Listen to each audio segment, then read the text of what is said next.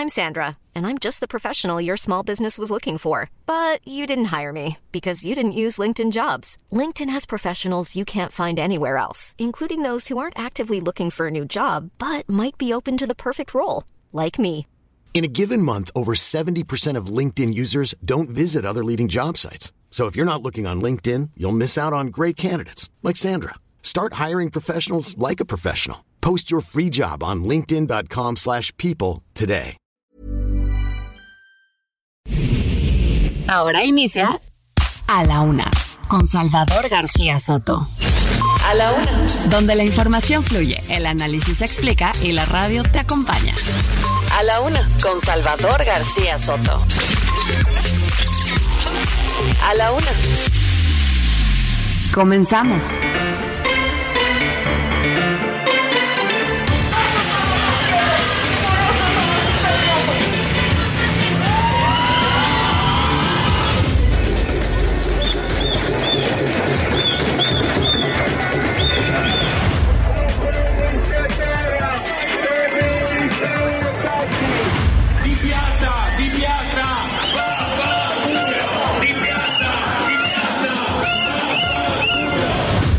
De la muerte que nosotros emitimos, pues es la causa de broncoaspiración por intoxicación alcohólica.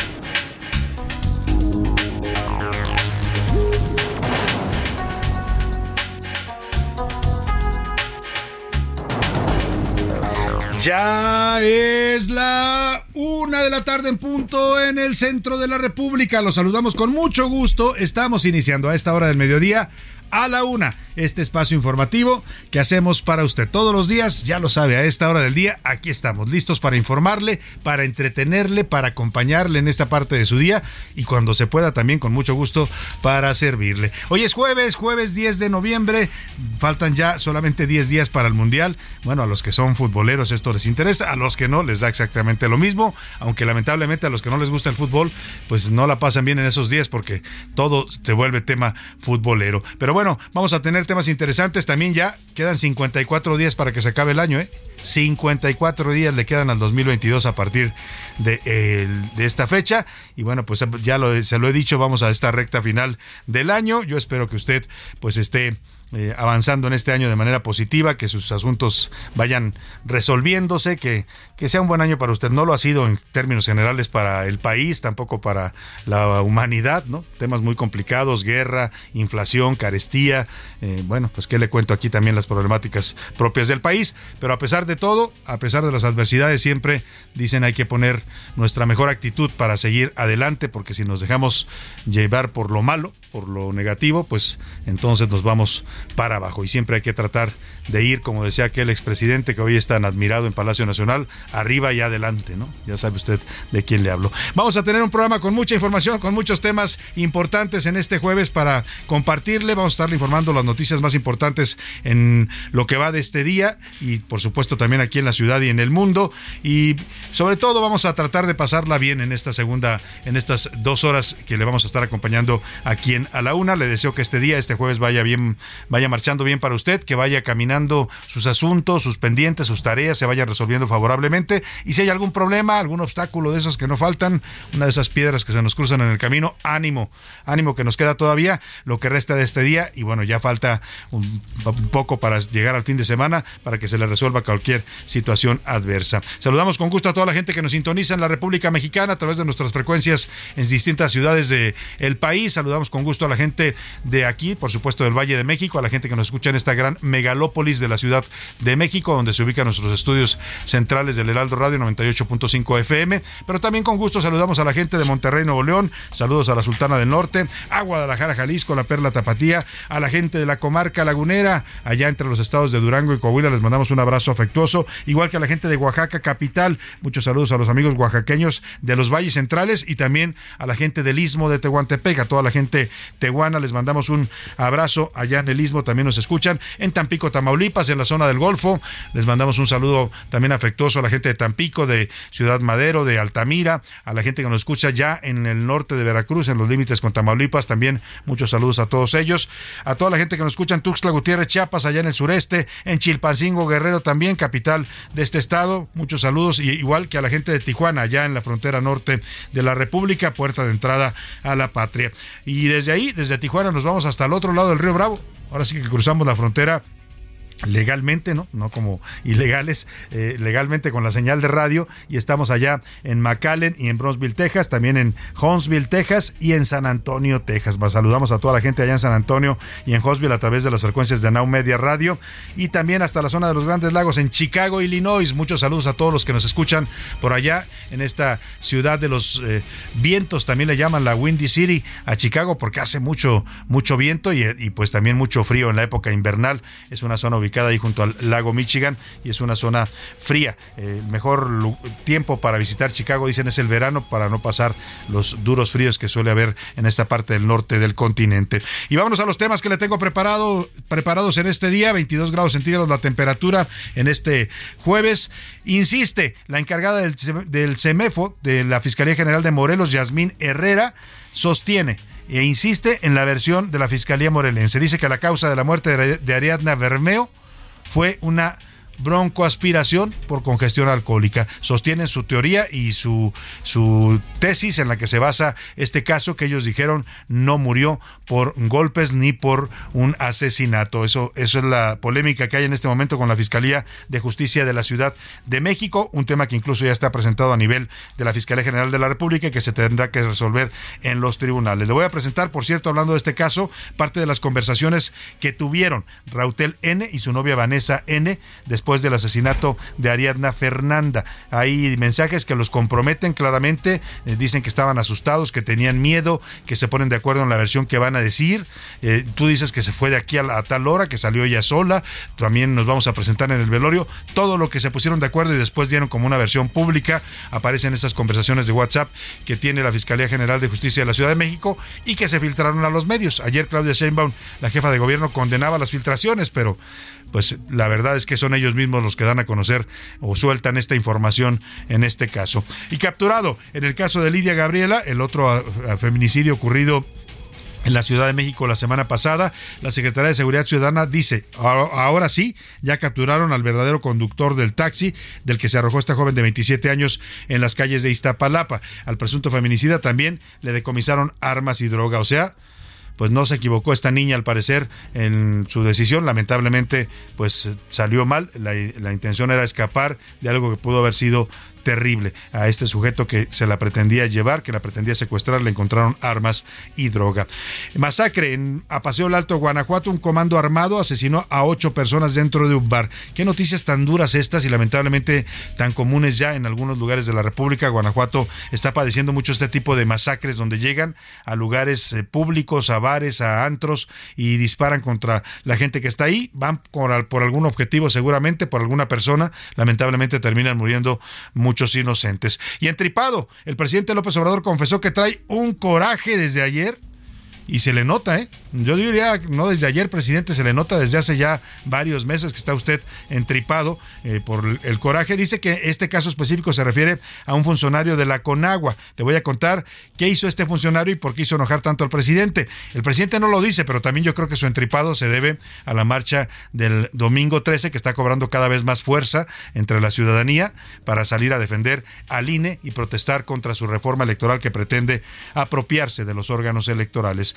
Baja calidad. Le voy a presentar una crónica del debate legislativo de ayer con motivo de las 2.000 reservas que presentaron los diputados de oposición al presupuesto 2023. Otra vez, los legisladores hacen el ridículo, debates que tienen un ínfimo nivel, que pues rayan en, en el lenguaje pues casi casi de barrio para que me entienda usted, le voy a hacer la crónica de lo que pasó en esta sesión donde se aprobó el Parlamento. En los deportes, aire puro. La selección mexicana de fútbol goleó 4-0 a Irak y solamente queda Suecia antes de que debute en el Mundial de Qatar dentro de 11 días. Además, saquen los libros de historia de México porque llegaron al béisbol nacional los conspiradores de Querétaro, así se llama un nuevo equipo. Ya sabe que el béisbol trae un nuevo auge sexenal y además a veces, también a veces influenciado con recursos públicos, ¿no? Hay equipos que han sido financiados y apoyados con recursos del gobierno. Al presidente le interesa mucho el béisbol, es su deporte favorito y ahora surge este equipo de los conspiradores de Querétaro. El 22 de noviembre va a debutar eh, México contra Polonia en este tema del béisbol. Ah, perdóneme, del Mundial de Qatar, es que no me no explicaron, aquí estamos hablando ya de otra cosa. Eh, ligan béisbol con fútbol. Bueno, ese es el debut de México contra Polonia. Y también vamos a platicar en el entretenimiento con Anaí Arriaga, nos va a, comer, nos va a platicar sobre el reggaetonero puertorriqueño, el señor Nicky Jam, y la polémica que se trae con su exnovia Aleska Génesis, a quien acusan de haberle hecho brujería. Bueno, pues tenemos de todo en este programa. Como ve usted, un, un, programa con mucha información, con muchos temas distintos y variados para comentar, para, para que usted opine también y participe con nosotros. Y para eso, como todos los días, le hago las preguntas de este jueves. En A la Una te escuchamos. Tú haces este programa. Esta es la opinión de hoy.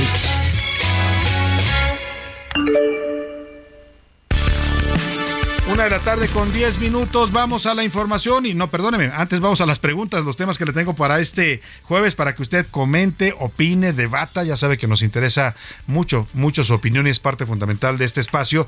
Le tengo temas interesantes. El primero de ellos, este domingo 13 de noviembre a las 10.30 de la mañana está convocada una marcha una marcha a nivel nacional. Ya van 36 ciudades que se suman, ¿eh? entre ellas está la Ciudad de México. Se va a, a iniciar esta marcha a las 10 y media en el, en el Ángel de la Independencia y desde ahí el destino final será el Monumento a la Revolución. Ya no van a ir a, al Zócalo después de que pues pusieron ahí una cancha de béisbol. Dijeron que no era para evitar que fueran los manifestantes. Incluso el presidente intervino para que no lo acusaran de que quiere apropiarse del Zócalo y no deja que se manifiesten. Y pidió que el evento de béisbol se suspendiera el domingo. Ayer dijo, ya está listo el Zócalo para que lleguen, pero los convocantes de la marcha dijeron, ¿saben qué? ¿Sabe qué? Ya no queremos llegar al Zócalo, nos vamos al Monumento a la Revolución. En todo caso, le decía esta marcha, que es a nivel nacional, la Ciudad de México y 36 ciudades más van a salir a marchar en distintos eh, puntos en cada ciudad, va a ser la convocatoria. Yo le quiero preguntar, es una marcha en defensa del INE. Lo que está en juego, y hay que decirlo con todas sus letras, es nuestra democracia. Lo que está en juego es que podamos seguir teniendo la posibilidad de elegir libremente, votar con certeza y votar ante órganos eh, profesionales, ciudadanos como es el INE. No que las elecciones las organicen gente cercanas al gobierno, gente cercanas a un partido, que es el partido del gobierno Morena, que es lo que se está proponiendo en esta reforma. Cuando dicen queremos cambiar a los consejeros, no cree usted que los quieren cambiar por unos mejores, los quieren cambiar y elegirlos supuestamente por voto popular, pues para meter a gente afín a la 4T. Vaya, para que me lo quede usted claro, el gobierno lo que quiere es apropiarse del órgano electoral y a partir de ahí pues a ver cuándo los logramos sacar del poder, ¿eh? Olvídese de la alternancia, olvídese de ya me cansó Morena, ahora quiero que regrese el PAN, ahora quiero que regrese el PRI, o de plano ya me cansaron todos, quiero un candidato independiente y ciudadano, eso se dificultaría cada vez más. Los que son más jóvenes quizás no entiendan esto porque ellos llegaron ya a un México que tiene elecciones libres, que tiene elecciones eh, eh, se, seguras, en las que se respeta el voto pero los que venimos de generaciones un poco más atrás sabemos lo que costó construir una institución como el INE. Más de 30 años de estar luchando, hubo muertos, hubo gente perseguida por, eh, por oponerse al sistema, hubo gente eh, asesinada por denunciar un fraude electoral. Eh, esas eran las elecciones en México. Usted iba a votar, pero ya se sabía el resultado. La gente incluso decía, ¿para qué voto si de todas maneras no va a ganar el PRI?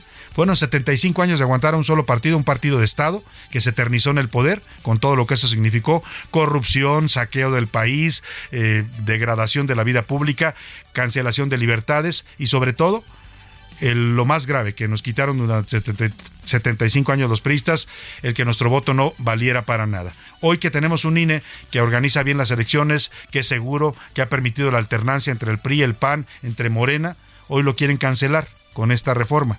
Y la, el objetivo de esta marcha es ese. Yo le quiero preguntar a usted si usted está dispuesto a, sacrificar un, unas horas de su domingo de descanso para asistir a esta marcha y gritar que al INE no se le toca, que al INE no se le puede eh, cambiar porque es un órgano ciudadano que funciona, que es eficiente, que es seguro y que es profesional y sobre todo que es autónomo, que es lo que quieren destruir, la autonomía del gobierno. Le doy tres opciones para que me responda. Sí iré, es importante defender al INE, porque si lo dejamos desaparecer, también se va nuestra democracia y nuestra libertad para votar. No iré. Es una marcha clasista, racista e hipócrita, como dijo el presidente López Obrador, descalificando a los ciudadanos en su derecho legítimo a manifestarse. O de plano, es necesario desaparecer al INE yo sí apoyo la reforma. Ahí están las opciones que le doy para que me conteste esta pregunta. La segunda, el segundo tema, la Fiscalía de Morelos insistió esta tarde en que Ariadna Fernández, Fernanda no fue asesinada, que murió por una broncoaspiración provocada por congestión, una congestión alcohólica. Mientras la Fiscalía insiste que se trató de un feminicidio, que fue golpeada, eh, fue asesinada y luego sacada de este departamento para tirarla en la carretera México-Cuautla. Yo le quiero preguntar en este enfrentamiento, en este choque entre fiscalías y entre gobiernos, porque está de por medio el gobierno de la Ciudad de México, la jefa Claudia Sheinbaum se subió a este tema. También muchos dicen ya que se subió porque pues anda en campaña, ¿no? Y todo lo que sume es bueno. Y, y, aparecer como la defensora de los derechos de las mujeres y contra la violencia de género, pues también suma puntos. Pero bueno, más allá de lo político, yo le quiero preguntar, ¿quién cree usted que eh, tiene la razón en este enfrentamiento. Eh, le doy las opciones para que me conteste. La Fiscalía de la Ciudad de México, sus investigaciones son más creíbles y profesionales. Sí creo que fue un feminicidio o un asesinato. La Fiscalía de Morelos tiene la razón porque ellos tienen la primera autopsia y todas las bases científicas para afirmar que no fue un feminicidio.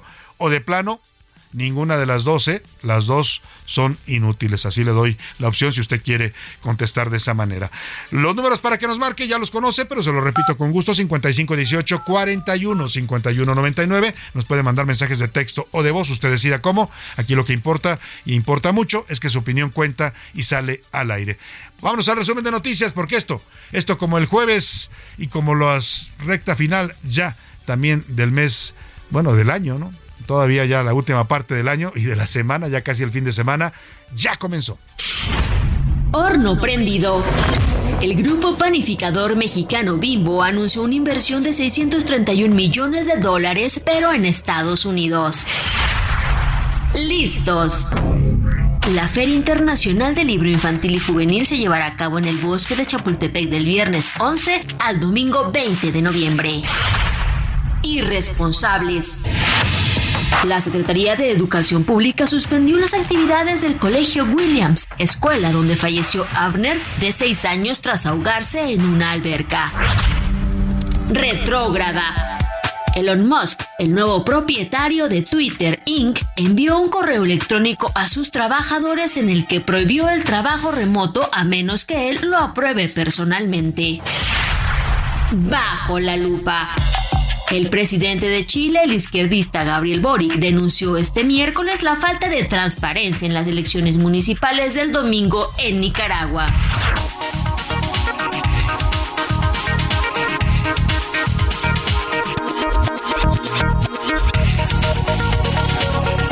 Una de la tarde con 17 minutos. Vamos a la información en este jueves. Eh, ya le decía que la encargada del Servicio Médico Forense de la Fiscalía General de Justicia de Morelos, la señora Yasmín Herrera Soto, hoy salió a defender la versión del fiscal Uriel Carmona, la versión de que la necropsia, la autopsia que ellos realizaron cuando levantaron el cuerpo de esta joven Ariadna Fernanda, de 17 años, que fue abandonada su cuerpo, ya, ya muerta, la abandonaron ahí en la autopista México-Cuautla, que pues la causa de muerte, insiste la directora del Servicio Médico Forense, no fue un asesinato, no, no murió por golpes o contusiones, como dice la Fiscalía de Justicia de la Ciudad de México, sino que fue una broncoaspiración, provocada por una congestión alcohólica. También señaló esta encargada de este servicio médico forense que las lesiones que presentaba el cuerpo de la joven de 27 años no fueron las causantes de la muerte.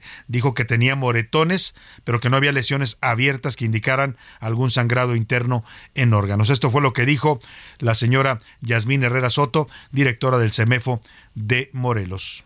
La causa de la, la de muerte que nosotros emitimos de manera técnico-científica, que es durante el procedimiento, pues es la causa de broncoaspiración por intoxicación alcohólica. ¿Por qué? Porque encontramos datos en tráquea que nos están hablando de que había alimento, de que este espacio se encontraba ocupado por líquido y por alimento, lo que hizo que las vías respiratorias pues se encontraran ocupadas y que disminuyera la oxigenación en todos los órganos y de esta manera pues condujera a la muerte. Una reautopsia, y ya lo he mencionado y lo he comentado, no existe. No se puede hacer un procedimiento sobre otro procedimiento. No puedes volver a hacer una nueva apertura porque ya está abierto. Suturado, sí es cierto, pero ya fue. Entonces no se puede realizar una reautopsia. Bueno, ahí está lo que sostiene esta médico legista, es la directora del Servicio Médico Forense, el CEMEFO de la Fiscalía de Morelos, defiende la versión que dio desde un inicio el fiscal Uriel Carmona. En contraparte, la jefa de gobierno Claudia Sheinbaum eh, insiste, reitera que el fiscal de Morelos, el señor Carmona, encubrió a Rautel. Trató de ocultar un feminicidio y dijo que en este tema hay un claro conflicto de interés.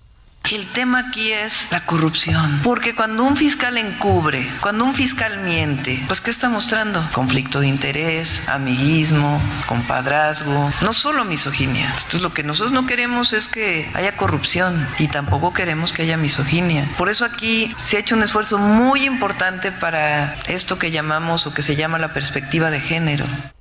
Bueno, ahí está la jefa de gobierno sosteniendo que sí fue un feminicidio, que sí fue encubierto por el fiscal y que sí hay una intención o una intención abierta del fiscal Uriel Carmona de proteger y encubrir a Rautel N, el presunto feminicida de Ariadna Fernanda. Hoy se sabe que este sujeto, Ariel eh, Rautel N, es empresario, que es empresario del ramo aduanero y que tiene varios negocios y propiedades en Morelos. Ese es el vínculo que hace la Fiscalía General de Justicia de la Ciudad de México con el fiscal.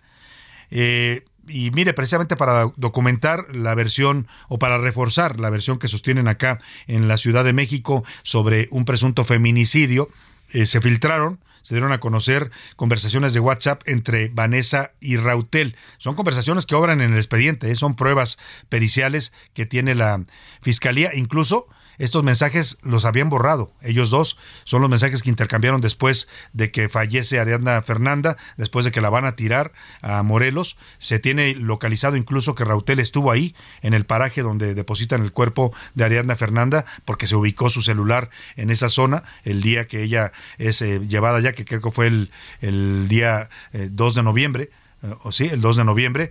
Eh, eh, el tema es que los mensajes que ellos intercambiaron en ese momento, después de haber concertado toda la acción, es decir, vamos a sacar el cuerpo, lo vamos a llevar, vamos a decir esto, tú vas a decir aquello, yo voy a decir esto, tenemos que decir lo mismo para que no nos, nos hagan nada.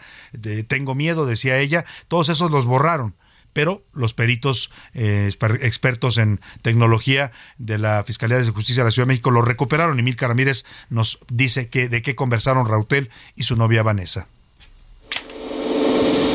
Vanessa y Rautel habrían intentado esconder la muerte de Ariadna y se habrían puesto de acuerdo vía WhatsApp sobre la versión que darían a las autoridades. Los mensajes fueron borrados del celular de los detenidos y fueron recuperados por la fiscalía. Vanessa.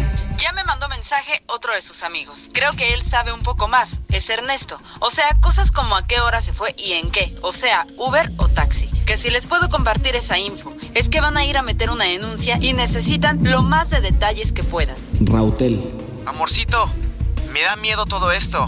Pero amor, no es nuestra culpa, ni va a ser contra ti. Simplemente para saber dónde buscar. Pues estaremos de por medio. Sí, pero pues ya saben que fui la última que la vi. ¿Qué hago? No, está bien que cooperemos, pero con cuidado en los detalles. Lo que me mandes información es lo que les mandaré. Nos fuimos del Fishers como a las 6.30. Venía Ernesto, Anita, José, Puñe, yo y Ari. Estuvimos en mi casa hasta las 9. Todos se fueron. Debió de pedir su Uber como a esas horas, 9 de la noche. Pero nadie confirma que se haya subido al taxi. No se va a ver nada en las cámaras de seguridad, porque los equipos captan la imagen hasta la acera. El pasado 30 de octubre, Ariadna Fernanda López salió con sus amigos al bar Fishers y no regresó a su casa. Esto fue lo que pasó. Domingo 30 de octubre, 16-18 horas. Rautel N y su novia Vanessa N llegaron al restaurante Fishers, ubicado en la calle Durango 197, en la colonia Roma Norte. 18 horas con 2 minutos. Llega Ariadna Fernanda. Usaba un vestido color beige y tenis blancos. 18.57 horas. Vanessa N se levanta de la mesa hacia el sanitario. Ariadna estaba en el celular. Cuando se da cuenta que Vanessa no está en la mesa, corre tras ella para alcanzarla. 17 horas con 6 minutos. Todos se levantan de la mesa para retirarse del restaurante. 19 horas con 13 minutos. Llega la camioneta negra GMC al edificio de departamentos ubicado en la calle Campeche 175, Colonia Roma Sur. 19 horas con 15 minutos. Un grupo de seis personas, entre ellas Ariadna, Vanessa y Rautel, descienden de la camioneta y se dirigen al elevador del edificio. 19.45 horas. Un hombre y una mujer se retiran del lugar. 19.46 horas. Otro de los invitados se retira. Lunes 31 de octubre, 10 horas con 26 minutos. Un hombre que fue identificado como chofer de Rautel llega al edificio en un vehículo blanco. 10.44 horas. El chofer sale del edificio. 11 horas con 26 minutos. Casi 40 minutos después se ve a Rautel N sacar cargando en hombros el cuerpo sin vida de una mujer. El chofer sería el tercer implicado en este caso y ya es investigado por las autoridades. Para A la Una con Salvador García Soto, Milka Ramírez.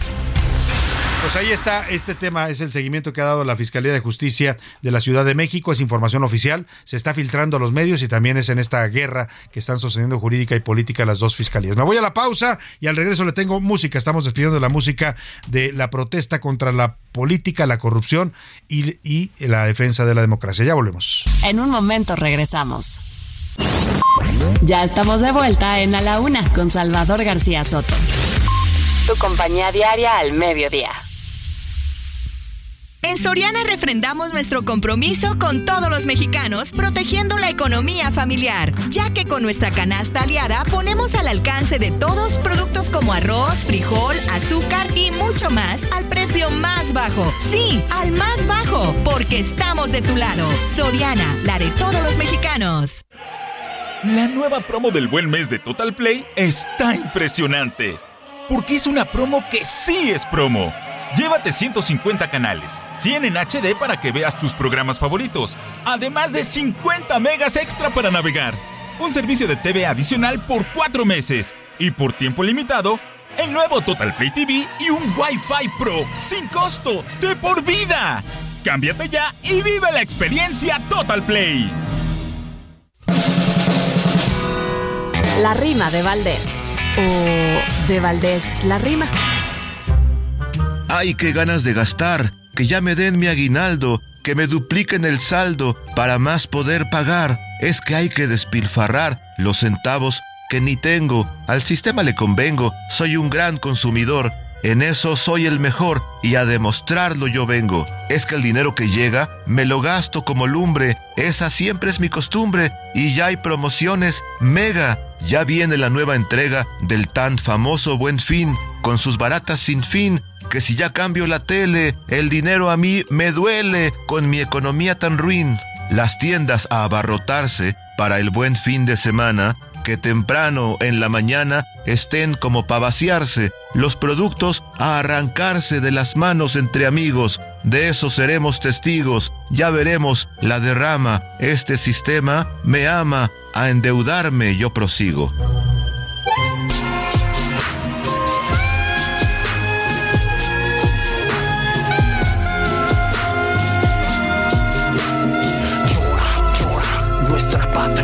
Llora, llora por sus hijas. Se las matan todas. Que arda la ciudad, que la prendan toda. Justicia, libertad, ya llegó la hora. Llora, llora. Mi patria llora por la sangre de sus hijas que la cubre toda. La rabia y el amor unen a todas. Lili despertó, te busca ahora.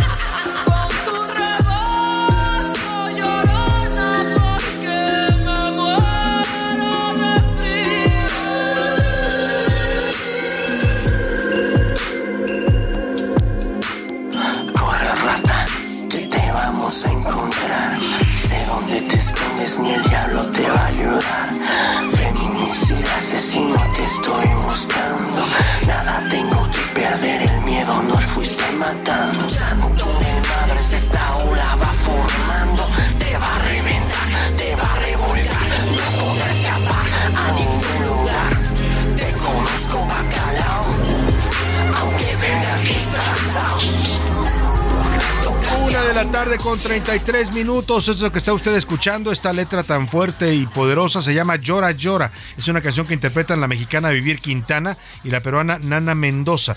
Es una letra que exige un cambio en la sociedad y en el gobierno que ha permitido establecer que México es hoy uno de los países más peligrosos para quien nace mujer. Es eh, una letra que convoca a la resistencia, a la lucha de las y los que han perdido a hijas, madres y amigas por la violencia de género. Mire, curiosamente estamos en días todavía en donde los feminicidios se disparan en este país, ¿eh? en contra de lo que dicen las cifras oficiales. En la Ciudad de México se han disparado los feminicidios, también a nivel nacional. Es un drama el que vivimos con la violencia de género y dicen por ahí que la ineptitud también es corrupción y tenemos autoridades que no, no solo no no castigan a los feminicidas, sino que además revictimizan a las mujeres que son asesinadas y violentadas. Escuchamos un poco más de esto que se llama Llora Llora de Vivir Quintana y Nana Mendoza, una canción del 2021. Mi patria llora por la sangre de sus hijas que la cubre toda. La rabia y el amor unen a todas.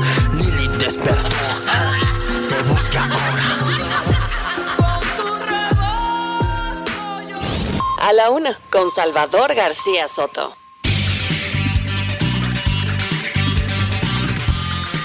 Vamos a otros temas importantes. El tema de, pues, lo que empezó como un debate en el Congreso, este tema de la reforma electoral, eh, sigue ahí en el Congreso, ¿eh? lo aplazaron para diciembre, en una estrategia un tanto extraña. Mire, Morena cada vez se parece más al, viejo sistema del PRI.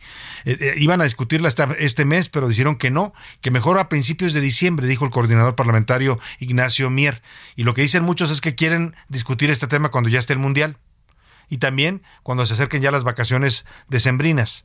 O sea que si hay pacto PRI-Morena, como dicen en los de MC, el diputado coordinador de MC salió a afirmar que ya había un acuerdo y una negociación, pues lo quieren aprobar, pues para que me entienda, cuando la gente ya esté de vacaciones o esté entretenida en el Mundial, y, no y no haya tanto eh, pues tanto rechazo social a esta reforma. Me parece que por ahí va el asunto pero en todo caso este debate ya se volvió una especie de guerra política e ideológica. Hay dos bandos claramente el oficialismo donde está el presidente con su propuesta su partido Morena los gobernadores de Morena la jefa de gobierno Claudia Sheinbaum que dicen no no no nuestras intenciones son buenas eh nosotros queremos mejorar al INE queremos mejorar la democracia y queremos que cueste menos.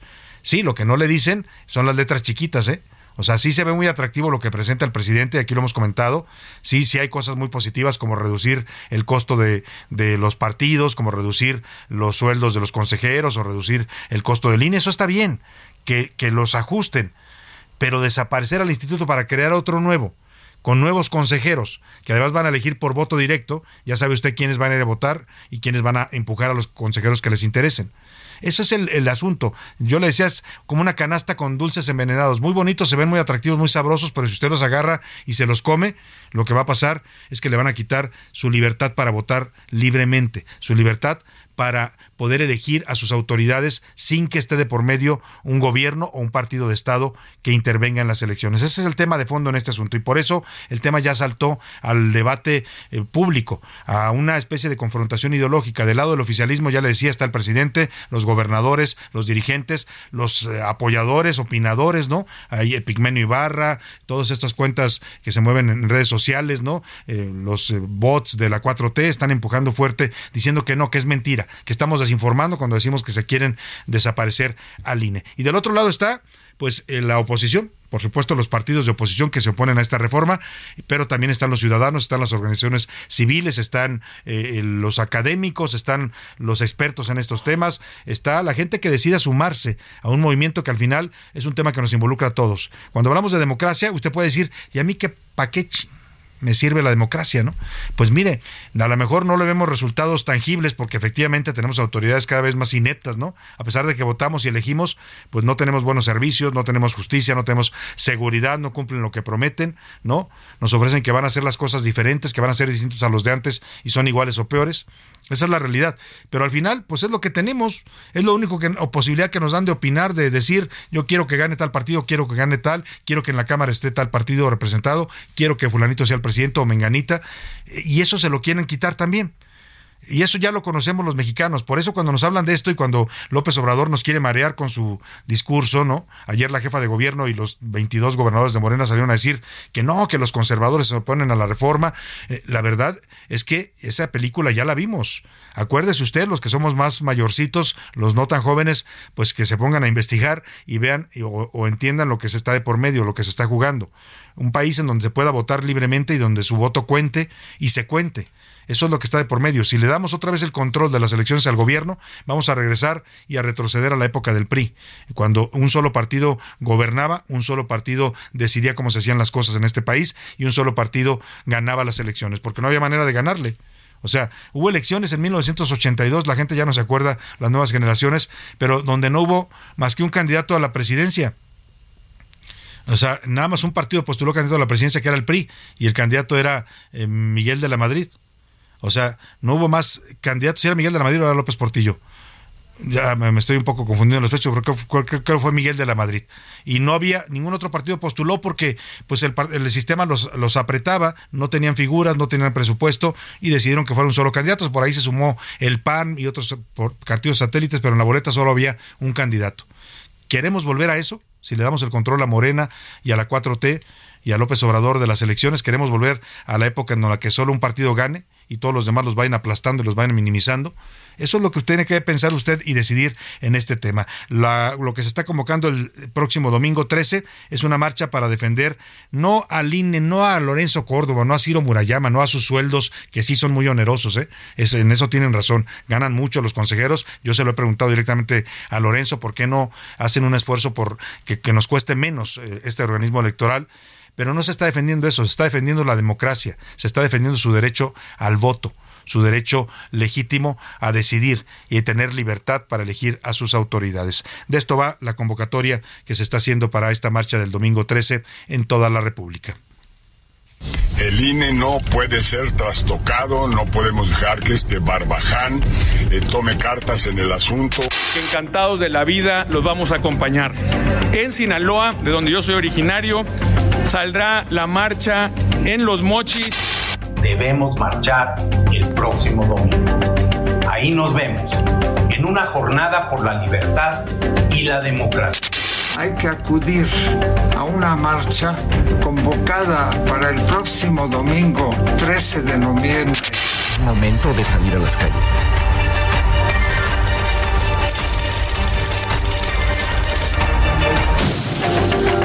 La convocatoria para la marcha del 13 de noviembre en defensa del INE que se llevará a cabo en la Ciudad de México y que será replicada en al menos 12 ciudades más crece. Y es que son cada vez más integrantes de la sociedad civil que se suman a esta protesta que busca crear un frente cívico para defender al Instituto Nacional Electoral de la reforma política del presidente que pretende borrar al instituto de un plumazo. Esto a pesar de los embates del mandatario en contra de quienes organizan y participarán en la marcha. Todos, todos esos, aunque vayan a misa los domingos, no le tienen amor al pueblo. Y son racistas en su mayoría, clasistas y muy hipócritas. O sea, que lo sepan, pues. Este miércoles, los organizadores anunciaron un cambio de ruta. Al inicio, se habló de partir del Ángel de la Independencia para llegar al Zócalo. Sin embargo, en la plancha del centro se lleva a cabo el Mundial de Béisbol 5. Hoy, el mandatario aseguró que liberaría la plancha del Zócalo para que los manifestantes puedan llegar sin problema. Le pedí a la jefa de gobierno para que este, se viera con los organizadores si podían terminar el torneo en vez del domingo, porque ya está el sábado. A pesar del favor que les hizo el presidente, la ruta que seguirá la marcha por la democracia será del Ángel de la Independencia hasta el Monumento a la Revolución. Así, todo parece indicar que la del domingo será una marcha multitudinaria y que al presidente López Obrador es muy probable que le amarguen sus dulces 69 años que cumple el mismo 13 de noviembre. Bueno, pues así está el tema de la convocatoria. Le voy a compartir en este momento en mi cuenta de Twitter, arroba ese García Soto, los distintos puntos desde donde va a partir esta marcha en 36 ciudades ya de la República que se suman a esta movilización nacional. No es un asunto que nos sea ajeno, no es un asunto que debamos ser apáticos. Si usted tiene oportunidad y quiere hacerlo, salga con usted, con sus hijos, con su familia a marchar. Va a ser una marcha pacífica y va a ser una marcha en donde lo único que se pide es respeto a la democracia, respeto a nuestras libertades y que no se toque a una institución que nos ha costado mucho dinero, años, sacrificios, muertes, eh, vidas humanas, construir como es el Instituto Nacional Electoral y sus antecedentes del IFE y todo lo que es el, organismo electoral ciudadano. Ayer en esta convocatoria se hizo una porra en el Estadio Akron, la organizó la Coparmes, la Confederación Patronal de la República Mexicana, en el Estadio Akron de allá de Guadalajara, eh, en vez de porras a las chivas, pues escuchó este grito que le voy a poner. Sabemos defender nuestra democracia, sabemos defender a nuestro país y sabemos gritar. Todos de la mano con el INE ciudadano. Todos de la mano con el INE ciudadano. Apoyo total al árbitro electoral. Apoyo total al árbitro electoral. O defiendo al INE. Y del otro lado, también yo le decía que esto ya se convirtió en una especie de batalla política, ideológica, de libertades.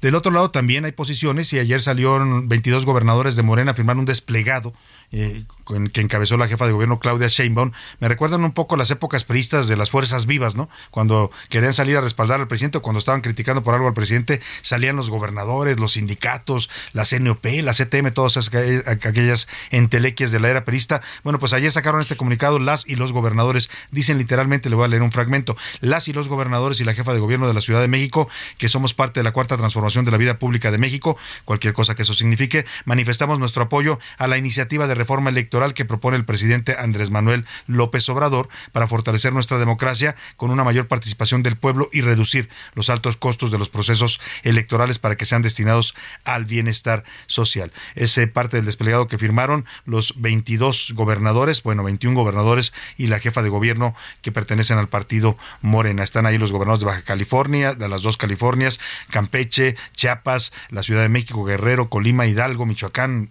eh, también eh, Morelos, eh, Puebla, Nayarit, Quintana Roo, Sinaloa, Tabasco, eh, San Luis Potosí, Sonora, Tamaulipas, Veracruz y Zacatecas. Oiga, y vamos a conversar con uno de los, digamos, convocantes principales. Esta iniciativa de la Marcha del INE surge de Unidos, esta agrupación que busca empujar una defensa ciudadana no solo del INE, sino también del voto de los mexicanos y buscar opciones para que los mexicanos tengan opciones para votar en 2023 y 2024.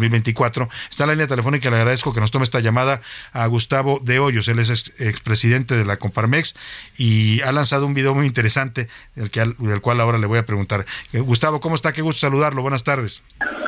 ¿Qué tal, Salvador? Qué gusto saludarte a ti y a la audiencia y muy completo y muy puntual la el contexto que nos das antes de la entrevista. Muchas gracias, le agradezco. A ver, eh, dice usted en este video que la, la, la, reforma electoral de López Obrador es una mamarrachada, así lo voy a dejar, porque le ponen ahí un bip en su, en su video. ¿Así de plano la, la están viendo?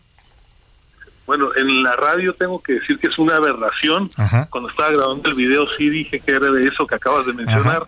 Este, y luego ahí me lo censuraron los productores, pero lo importante, Salvador, lo realmente importante es que este llamado que estamos haciendo desde la sociedad civil, eh, organizaciones de todo el país, eh, ciudadanos, está tomando una gran temperatura. Yo diría la ciudadanía está caliente porque pocas causas, me parece, generan tanto consenso como la importancia de mantener elecciones que sean libres, que sean confiables y que tengamos por muchos años un árbitro electoral que nos dé esa certeza.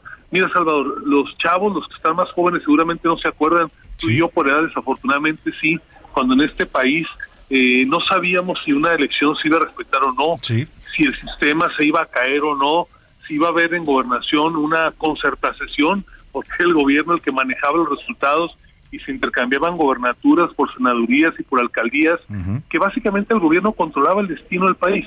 En este caso, el motivo fundamental eh, de esta manifestación, de esta marcha, que ahora se ha multiplicado en muchos lugares del país, es levantar la voz fuerte y claro para que las y los legisladores de todos los partidos, incluidos aquellos que están en el oficialismo, por mucho que les digan que no se le mueva ni una coma, tomen conciencia de que este tema está por encima de los partidos políticos, está por encima, lo digo con respeto, el presidente López Obrador, eh, la democracia mexicana, la que permitió que llegara a la presidencia López Obrador, la que permitió la alternancia en el año 2000 cuando gobernó Vicente Fox y las alternancias intermedias, eh, se gestó, como tú bien apuntabas, con el esfuerzo de muchas personas, eh, gente de la izquierda, del centro, de la derecha, de intelectuales, y estamos nosotros en la idea, en el entendimiento de que la propuesta del presidente, lo digo con cuidado, es una aberración porque es claramente regresiva, es regresar a un país de una semidemocracia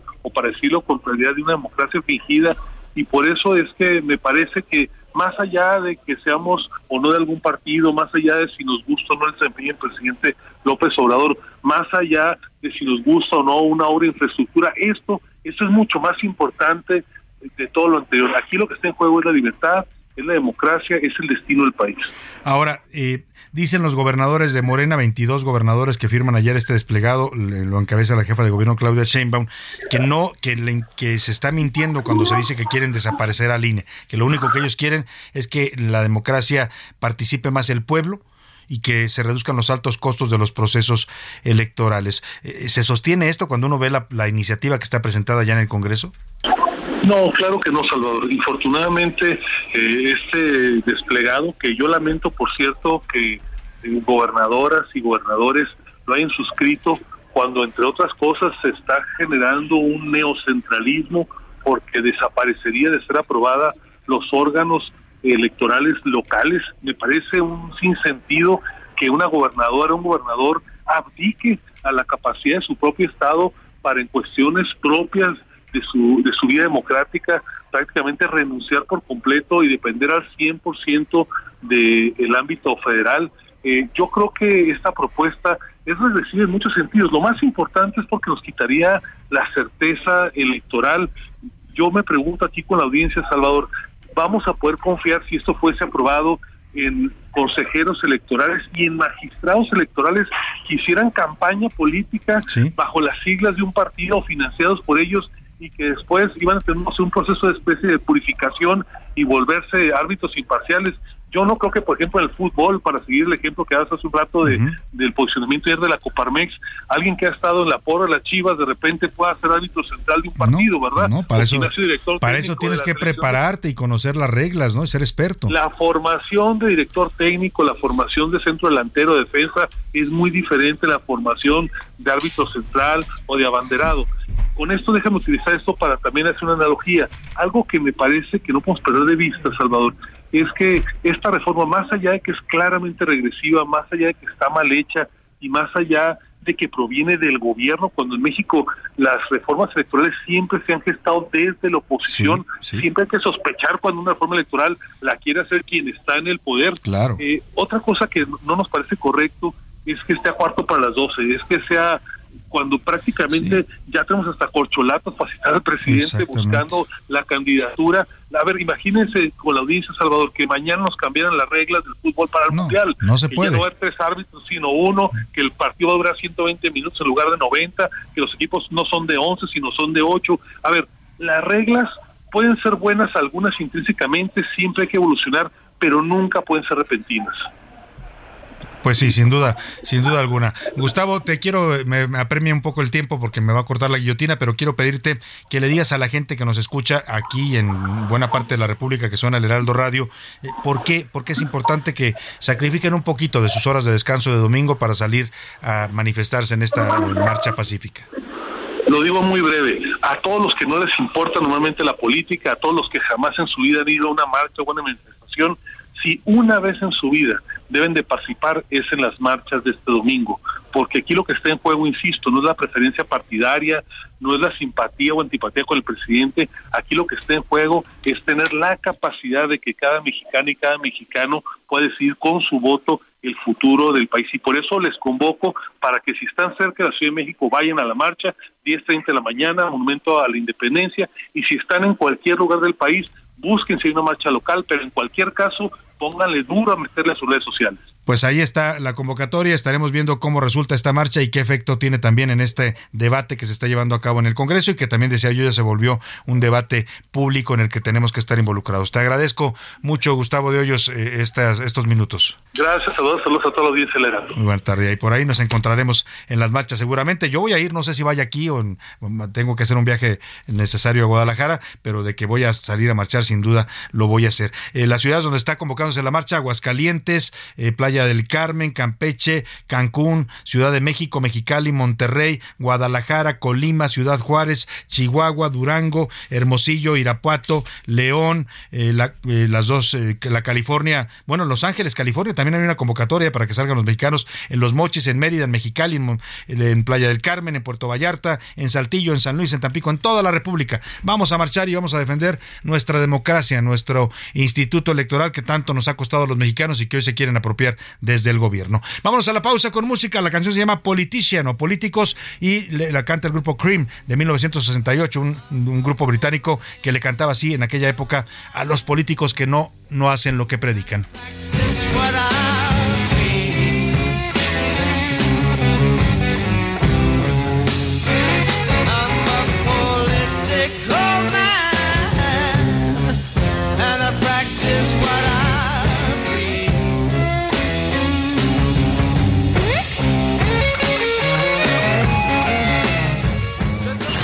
No le cambies. Estás en A la Una con Salvador García Soto. Información útil y análisis puntual. En un momento regresamos. Ya estamos de vuelta en A la Una con Salvador García Soto. Tu compañía diaria al mediodía. En Soriana refrendamos nuestro compromiso con todos los mexicanos, protegiendo la economía familiar, ya que con nuestra canasta aliada ponemos al alcance de todos productos como arroz, frijol, azúcar y mucho más al precio más bajo. Sí, al más bajo, porque estamos de tu lado. Soriana, la de todos los mexicanos.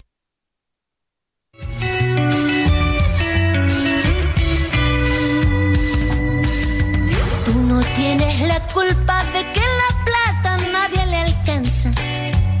que Tienes la culpa de la violencia y de la matanza. Así el mundo nos recibió con mucha bala, poca esperanza.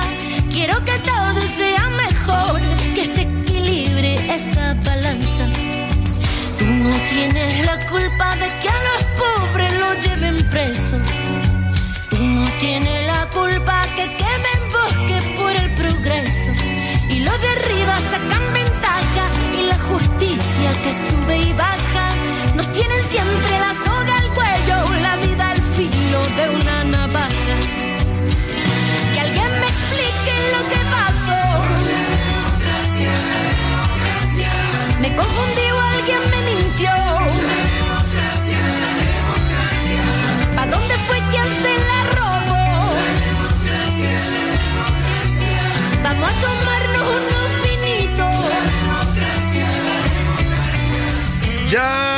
son las 2 de la tarde en punto en el centro de la República y los saludamos con mucho gusto. Estamos iniciando a esta hora la segunda hora de A la Una. Vamos a la segunda parte de este espacio informativo, pero todavía con mucha información, con muchos temas, historias, noticias, entrevistas. Vamos a tener una hora muy movida todavía en esta segunda parte. Deseo que su día también siga avanzando bien hasta esta hora del día y donde quiera que me esté escuchando, le mando un afectuoso saludo. Esto es A la Una. Yo soy Salvador García Soto y estamos eh, listos para llevar, seguirle informando y acompañando en esta parte de su día, en este eh, jueves, jueves 10 de noviembre. Hemos regresado a la canción con este buen ritmo que tiene la señora Mon Laferte, una canción de 2021 que se llama justamente La democracia. Nos vino como anillo al dedo, como dijo el presidente de la pandemia, esta canción porque justo habla, habla de quién se robó la democracia. Lo que plantea Mon Laferte en esta canción es pues que muchas veces prometen y prometen los partidos políticos, los candidatos y al final terminan de defraudando a la gente, robándose los recursos públicos, castigando los servicios que deben brindar a la población. Y bueno, pues yo creo que aplica muy bien para lo que vivimos en este momento en México. Súbale un poco a su radio, escucha a Mon Lafer y sígase informando aquí con nosotros en A la Una. No tienes la culpa de que persigan a los migrantes.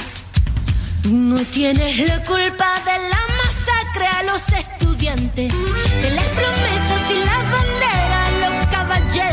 llena la panza. Aquí te van unas melodías y algunas rimas para la venganza. Que alguien me explique lo que pasó. La democracia, la. Me confundió, alguien me mintió.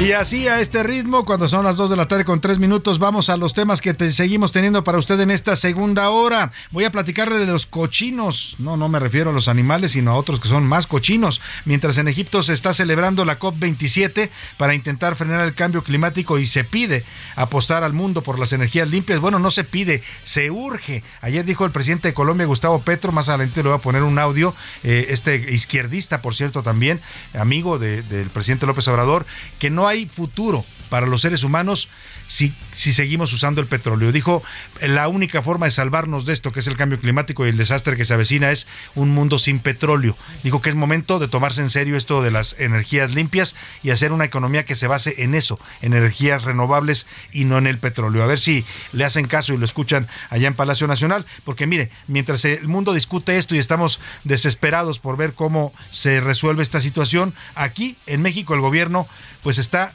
apostando contra la generación de energía. Quieren fregarse, para que me entienda usted, a muchos mexicanos que hicieron un enorme esfuerzo, que gastaron ahorros, que invirtieron para comprar paneles solares y de esa manera gastar menos en luz y, am- y también contribuir al medio ambiente. Bueno, pues ahora les quieren bajar el, el- el- el nivel de, de- de exención que se les da a quienes tienen eh, paneles solares. ¿Qué, qué contrasentido de verdad. Y esto lo está de- decidiendo, ya sabe quién, el dinosaurio que manda en la CFE, el señor Manuel Bartlett. O sea, quiere atacar a la gente que tiene paneles solares, va a cobrarles más dinero. Así, así este gobierno en contrasentido a lo que va el mundo. Mientras allá dicen todos hay que ir por las energías limpias, acá dicen no, no, momentito. Si usted tiene paneles solares, le voy a cobrar más dinero. Qué cosa de verdad. Le voy a contar de esta iniciativa que está impulsando la Comisión Federal de Electricidad. Y aguas, aguas. El Banco de México volvió a subir las tasas de interés 75 puntos base. Es el quinto aumento al hilo en lo que va de este año de la tasa de interés. Se colocó ya en un 10% las tasas de interés. Es un máximo histórico. Nunca habíamos tenido mm, tasas de interés tan altas en México. Y ojo, siempre se lo digo y se lo repito porque es importante que usted lo tenga en cuenta. Si usted maneja tarjetas de crédito, si tiene créditos personales, créditos de nómina, tenga mucho cuidado. O si está a punto de contratar un crédito bancario, tenga todo el cuidado del mundo, porque con estos intereses, las deudas que usted adquiera se le van a volver inmanejables y va a ver usted, usted en una situación muy complicada. Son intereses altísimos los que está cobrando la tarjeta de crédito, el crédito de nómina, el crédito personal. Tenga todo el cuidado del mundo, porque esto es un problema que los bancos no le están advirtiendo, no se lo dicen, le ofrecen. Cada que usted va al cajero le dicen, ¿quieres un crédito por 10 mil pesos? Sí, cómo no, pum, la gente le pica y no saben la que se está metiendo. Y vamos a hablar también de las redes sociales, las benditas redes sociales, dijo el presidente alguna vez, hoy ya no las ve tan benditas porque ya se le voltearon, pero le voy a contar de las crisis que traen las redes sociales, miles de despidos en Twitter y en Meta, lo que antes era Facebook, y bueno, también hay quienes están celebrando, yo veo a gente de la 4T celebrando que despidan a la gente, qué bueno que corrieron a todos de Twitter, todos eran panistas, qué bueno que los corrieron. Oye, yo no sé quién le puede dar gusto que corran a alguien, a mí por muy mal que me caiga alguien, nunca voy a celebrar que lo corran de su trabajo y que lo manden a la calle, ¿no? Esa persona tiene familia y los de la 4T están contentos porque el señor eh, Elon, Elon Musk llegó y corrió a todo el mundo en Twitter. Le voy a platicar de estas crisis en las redes sociales. Pero como siempre, a esta hora del día no hay tema más importante en este espacio que escucharlo a usted, a usted que me está escuchando en este mediodía, escuchar su voz, sus opiniones, sus comentarios y para eso ya está conmigo aquí en la mesa y les doy la bienvenida con gusto a Milka Ramírez. ¿Cómo estás, Milka? Bienvenida. Muy bien, Salvador, ¿tú cómo estás? ¿Qué le moviste ahí, Milka, que sonó Fue- feo? Fue aquí, creo que tantito Ah, el ya. micrófono. Sí, ¿Cómo estás, Milka? pasó. Bienvenida. Muy bien, Salvador, ¿tú cómo estás? Todo bien, todo bien. Aquí Oye, estamos. Hoy venimos medio combinados, ya me Sí, hoy venimos de tinto, tanto Milka como yo. Eh, Pero Pepe viene del pan. Pepe viene de azul. Color heraldo.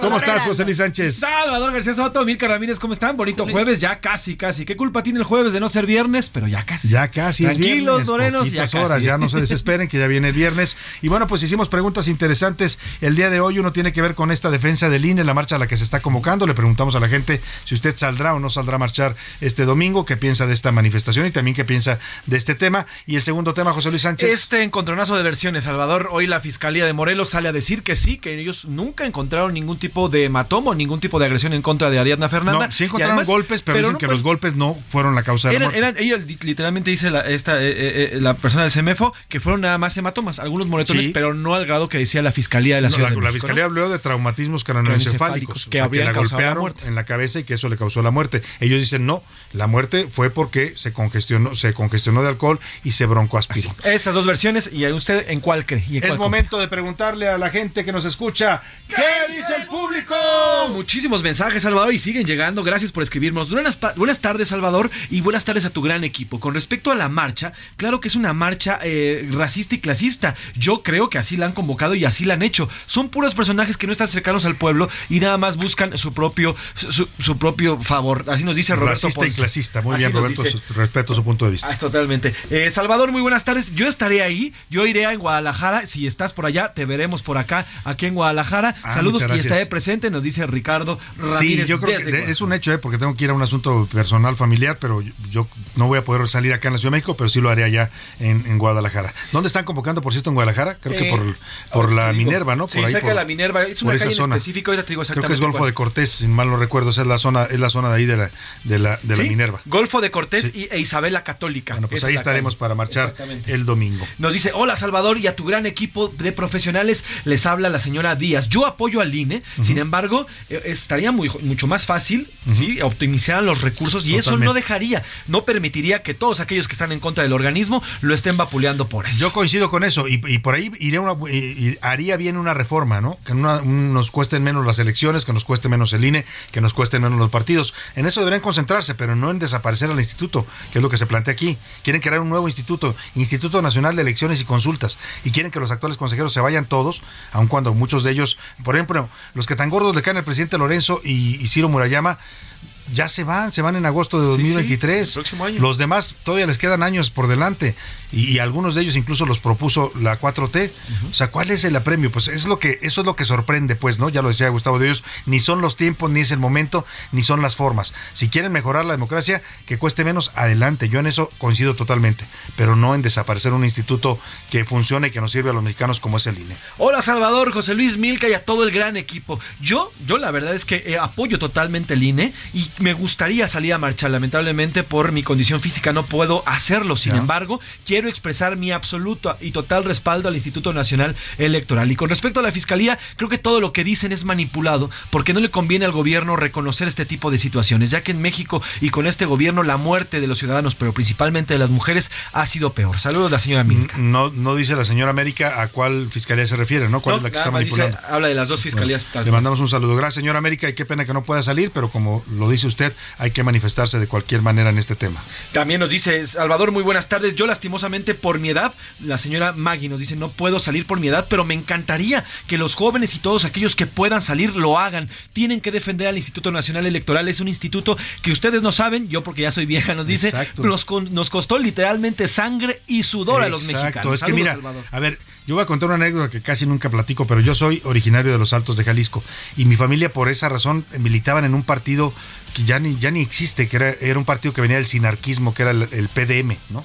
Eh, Eran ultrarreligiosos. Los Altos de Jalisco son una zona de la gente es muy católica. Y ese partido, el PDM, una vez ganó una elección en Lagos de Moreno. Y, y el PRI se la robó. Como solía pasar en esas, en esas Claro. épocas. El candidato del PDM ganó, el PRI se la roba, la gente sale a protestar a las calles y han ido, les han puesto una golpiza. Había mi, tíos, familiares míos ahí.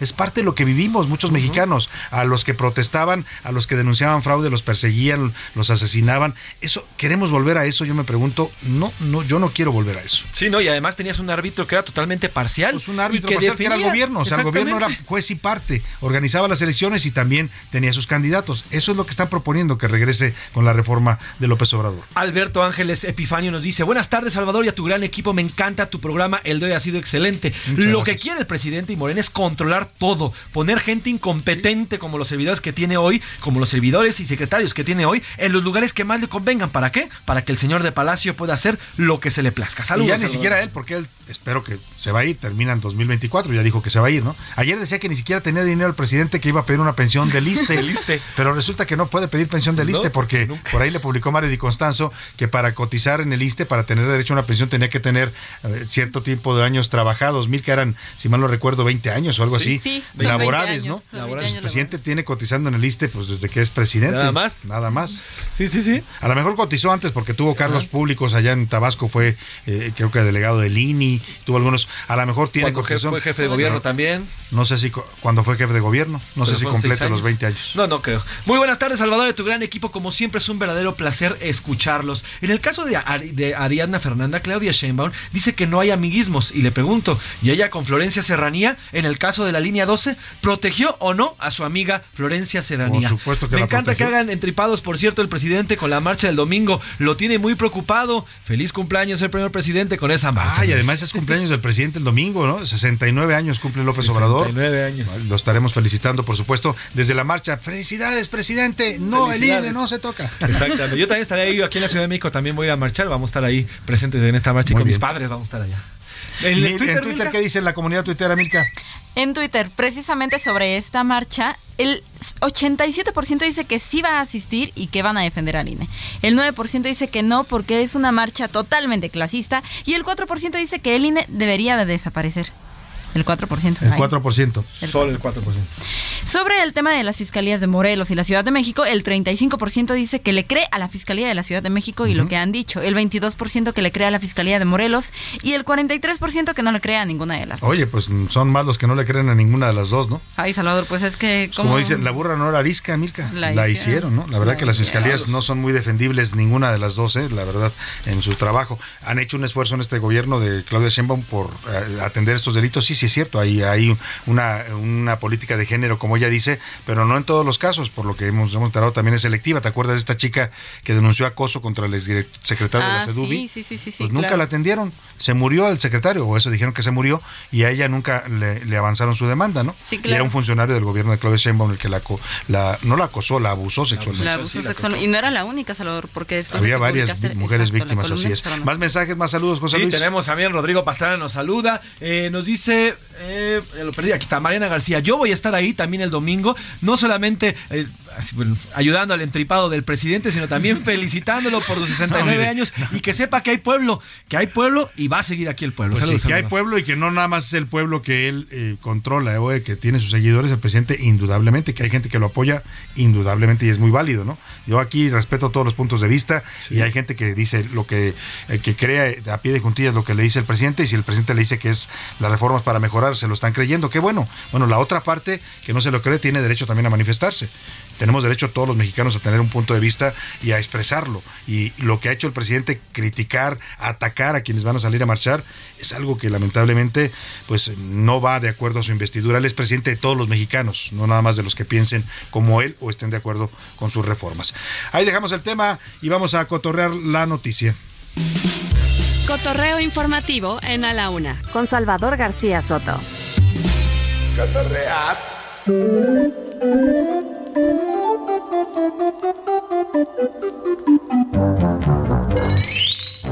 Milka Ramírez, ¿qué nos trajiste? Ay, Salvador, mira, cada que hay un juicio es importante llevar un buen, o sea, armar bien un caso y llevar testimonios. Claro. ¿No? Testigos que te declaren a tu favor. Exactamente, o bueno, en contra si o en eres contra, la si eres parte, el, ¿no? el abogado. Pues en Veracruz pasó algo muy curioso y es que el abogado que estaba llevando un caso, ahorita te platico de qué es, iba a llamar a citar a un testigo muy particular. A ¿Qué ver, te parece si escuchamos? Escuchemos. conocimiento a las personas que ponen en su contra. Ricardo Burrola Vaquera, Manuel Alejandro González Herrera, así como el canino Mac. ¿Cómo va a declarar el canino? El canino. El canino. El un canino. perro. Voy a llevar un perro a Iba a testificar. Exactamente. ¿Qué piensa usted del señor este? Bueno, pues la jueza del caso le dijo como, ¿cómo? ¿El ¿Un can? ¿Cómo va a testificar un can, no? Te platico. Este caso, más allá de que sí generó eh, risa y todo, pasa en Veracruz y era un tema de posesión de drogas. Entonces, fue el binomio canino quien detecta las drogas en la maleta. Y a falta de un protocolo para este tipo de situaciones, pasó esto. O sea, el abogado no sabía qué, ha- qué hacer y cómo actuar porque el testigo realmente era el perro. Sí, el perro fue el que encontró la droga, pues, pues están entrenados para eso. La pregunta es cómo iba a traducir los ladridos. Es el- Es la gran Un incógnita. ladrido para sí, dos A ladridos lo, mejor, para no. a lo mejor ya estudió lenguaje perruno, Perruno, el- el abogado, ¿no? Bueno, muy, muy buen tema. Gracias, Milka. José Luis, ¿tú qué nos traes? Salvador, antes de empezar, vamos a escuchar esto.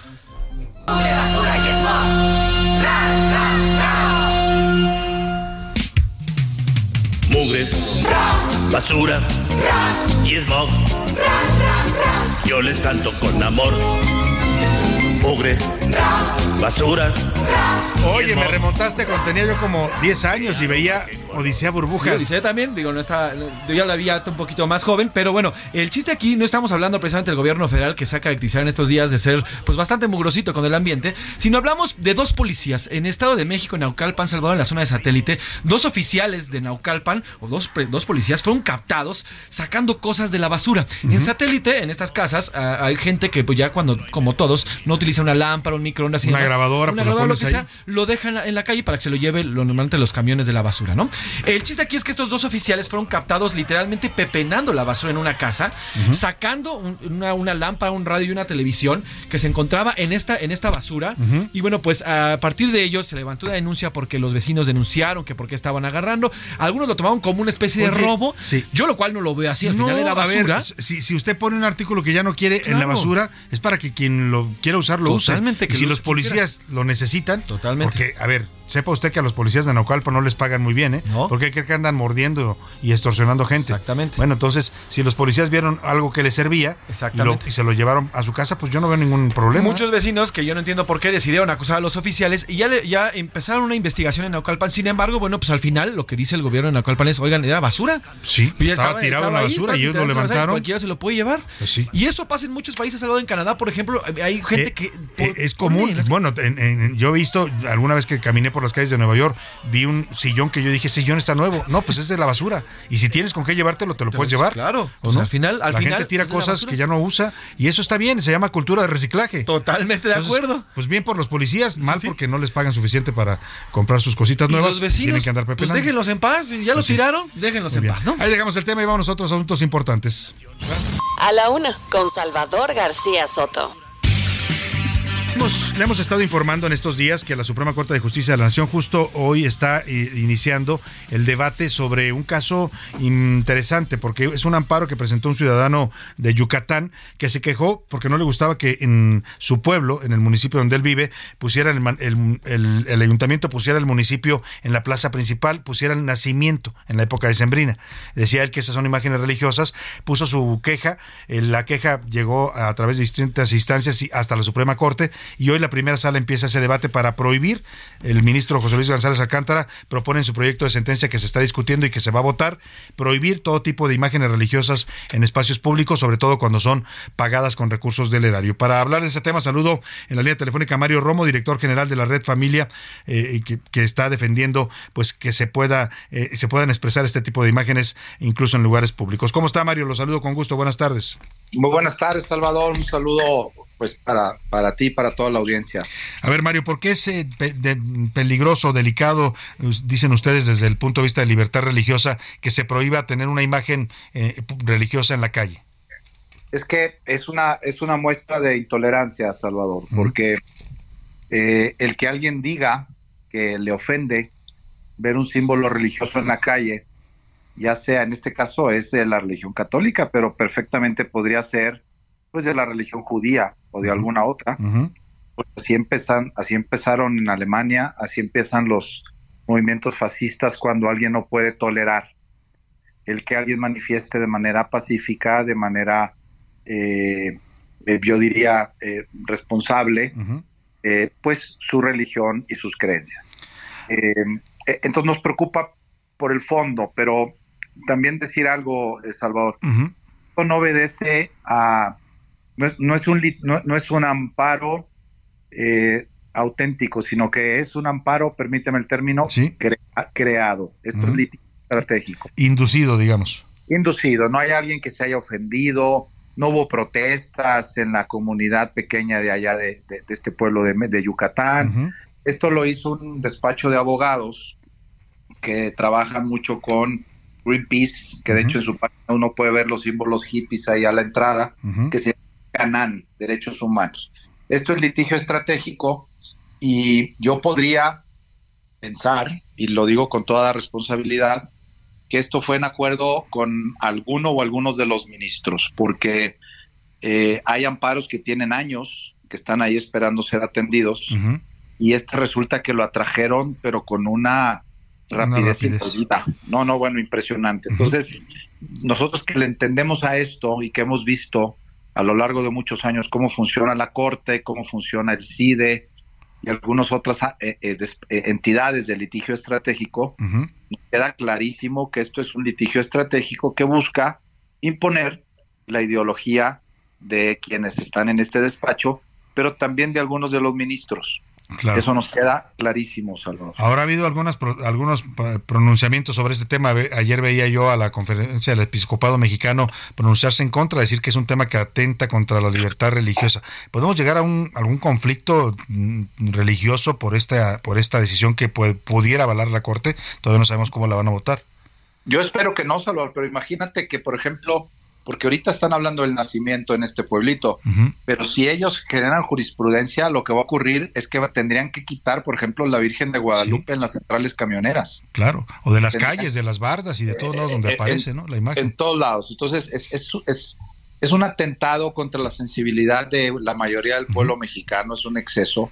Y como dicen por ahí, que leí el otro día en un artículo, cuando se quiere imponer una ley que es eh, inaplicable, como es esta, no se lastima la fe de las personas, se lastima las instituciones. O sea, la gente va a seguir teniendo la misma fe, pero la que va a perder es la corte, porque está queriendo creer un mundo eh, a su imagen y sin considerar la realidad. Pues vamos a estar muy atentos, Mario Romo, lo tengo que despedir porque me corta la guillotina, pero le quiero agradecer y estaremos pendientes de lo que vote la Corte en unas horas más o en estos días y ya lo estaremos consultando. Muchas gracias, Mario. Al contrario, muy buena tarde. Me voy a la pausa y regreso rápidamente con usted. Información útil y análisis puntual. En un momento regresamos. Ya estamos de vuelta en A la Una con Salvador García Soto. Tu compañía diaria al mediodía.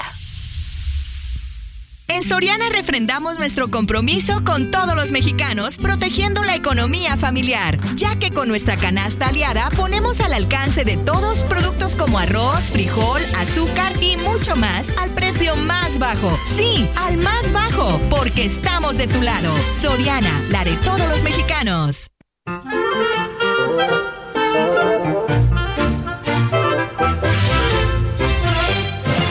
Me parece una injusticia estar preso, señor juez,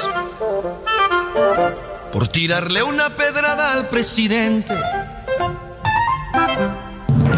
Sé muy bien que en puntería nunca me he sacado un 10.